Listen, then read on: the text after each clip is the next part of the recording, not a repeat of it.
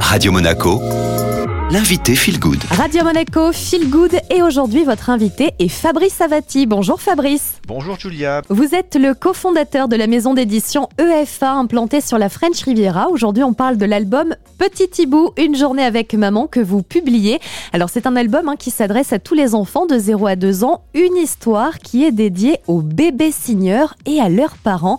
Qu'est-ce qu'un bébé signeur Fabrice? C'est un mouvement qui euh, a été euh, créé ou initié dans les années 80 aux États-Unis, qui est arrivé depuis une quinzaine d'années en France. En fait, on a constaté, tous ceux qui ont eu des enfants le, le savent très bien, jusqu'à à l'âge de 12, 14, 15, 20 mois, ne peut pas parler, donc il ne peut pas communiquer. En revanche, ce bébé est capable d'imiter des signes. Par exemple, il vous fait coucou avec la main. L'idée de ce mouvement, c'est d'initier des interactions de communication avec le bébé qui ne peut pas encore parler, parce qu'il n'a pas les organes phonatoires développés, mais qui est capable de comprendre et d'imiter certains gestes. Il y a un certain nombre d'associations en France euh, qui euh, initient ce genre d'ateliers. Donc ce sont ce que l'on appelle des ateliers de signes associés à la parole, où on va utiliser les signes de la LSF, la langue des signes française euh, destinée aux malentendants, et on va utiliser ces signes pour communiquer avec bébé pour lui dire par exemple tétine, doudou, content, euh, triste, fatigué. Comme ça, le bébé, ne sachant pas encore parler, pourra exprimer des ressentis ou des besoins à ses parents, ses grands-parents,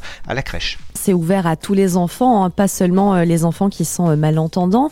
Et surtout, c'est aussi une grande aide pour les parents parce que des fois, entre 0 et 2 ans, c'est compliqué de décrypter un petit peu les émotions de son bébé. Ça va amener de l'interaction grâce à cet album. Ça nous permet effectivement d'avoir une interaction beaucoup plus importante avec le bébé et lui-même peut exprimer des émotions, des sentiments euh, et des besoins. Et oui, en effet, les signes associés à la parole sont vraiment beaucoup plus réservés euh, aux bébés entendants, tout simplement parce que alors que dans la langue des signes, on va signer que quelques mots sans faire des phrases. Le concept de bébé signeur, c'est je fais une phrase.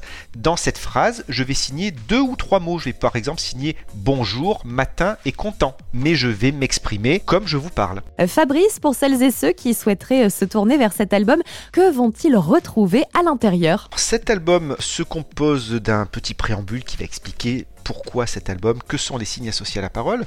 Ensuite, il va y avoir une petite histoire toute douce, 15 doubles pages. Donc c'est l'histoire de Petit Hibou qui se réveille, qui est tout content parce qu'il va pouvoir passer une journée avec maman. Et on va le suivre au fil de ses activités. Il va s'habiller, il va se brosser les dents, il va aller au marché avec maman, il va cuisiner, il va faire un gâteau, de la musique. Donc une journée classique d'un parent avec son bébé. Et donc on a une illustration euh, sur chaque page.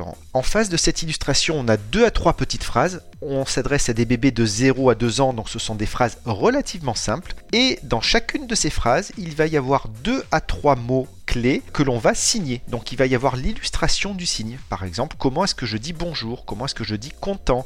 Fatigué? Tétine? Et à la fin du livre, on a un petit guide des signes pratiques qui va rappeler quelques fondamentaux pour savoir signer et on va reprendre ensuite les 29 signes qui ont été utilisés dans l'histoire avec une petite phrase explicative et à nouveau l'illustration du signe. Cet album Petit Hibou, donc une journée avec maman, il a été réalisé par Valérie Sherma. Vous ne l'avez pas choisi au hasard, peut-être quelques mots sur elle, Fabrice? Ça a été un coup de cœur, une rencontre. Elle a proposé euh, ce concept à Elodie, donc euh, mon épouse et cofondatrice de la maison d'édition qui s'occupe de la partie artistique. Et donc Valérie est elle-même formatrice et animatrice d'ateliers de signes associés à la parole. Et elle nous a proposé le livre qu'elle aurait aimé avoir pour animer ses ateliers. Vraiment, c'était le support qui lui manquait. Et nous nous sommes mis ensuite en recherche d'une illustratrice euh, et nous avons trouvé la personne talentueuse qui est Anaëlle Rousseau.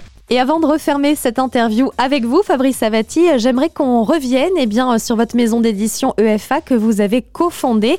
Il y a beaucoup de démarches responsables que vous avez engagées. Peut-être un tour d'horizon avec vous? On a plusieurs initiatives. L'une d'entre elles et la première, c'est que, vous l'avez dit, on a implanté sur la Riviera. On est très attaché à notre région. Donc on essaie de travailler au maximum en circuit court avec des imprimeurs et des prestataires locaux On demande à nos imprimeurs d'utiliser des papiers qui sont PEFC ou FSC, donc des papiers issus de forêts gérées de manière responsable. Euh, les imprimeurs ont le label Imprime Vert. On imprime de façon raisonnée également, c'est-à-dire qu'on ne va pas imprimer 10 000 exemplaires et puis en jeter 5 000 si jamais ça ne se vend pas. D'une part, on n'a pas les moyens de le faire parce qu'on est tout jeune et on se développe, mais surtout, on refuse d'imaginer qu'un livre puisse être mis au pilon parce qu'il ne s'est pas vendu. On veut que le livre soit universel, donc on propose également des e-books sur notre site pour la personne qui ne voudrait pas acheter un livre papier, pour la personne qui est loin, qui n'a pas de librairie à côté. On, se développe également beaucoup, euh, tant en librairie qu'auprès des grands réseaux, mais également auprès de revendeurs de supermarchés indépendants, parce qu'on estime que le livre doit euh, être présent partout où on peut l'acheter et il n'y a pas de raison de, pour certaines personnes de devoir faire 20 km ou 30 pour aller acheter un livre. Ils peuvent aller faire leurs courses et avoir des livres de qualité. Eh bien merci beaucoup Fabrice Savati d'avoir été avec nous. Merci à vous et à très bientôt.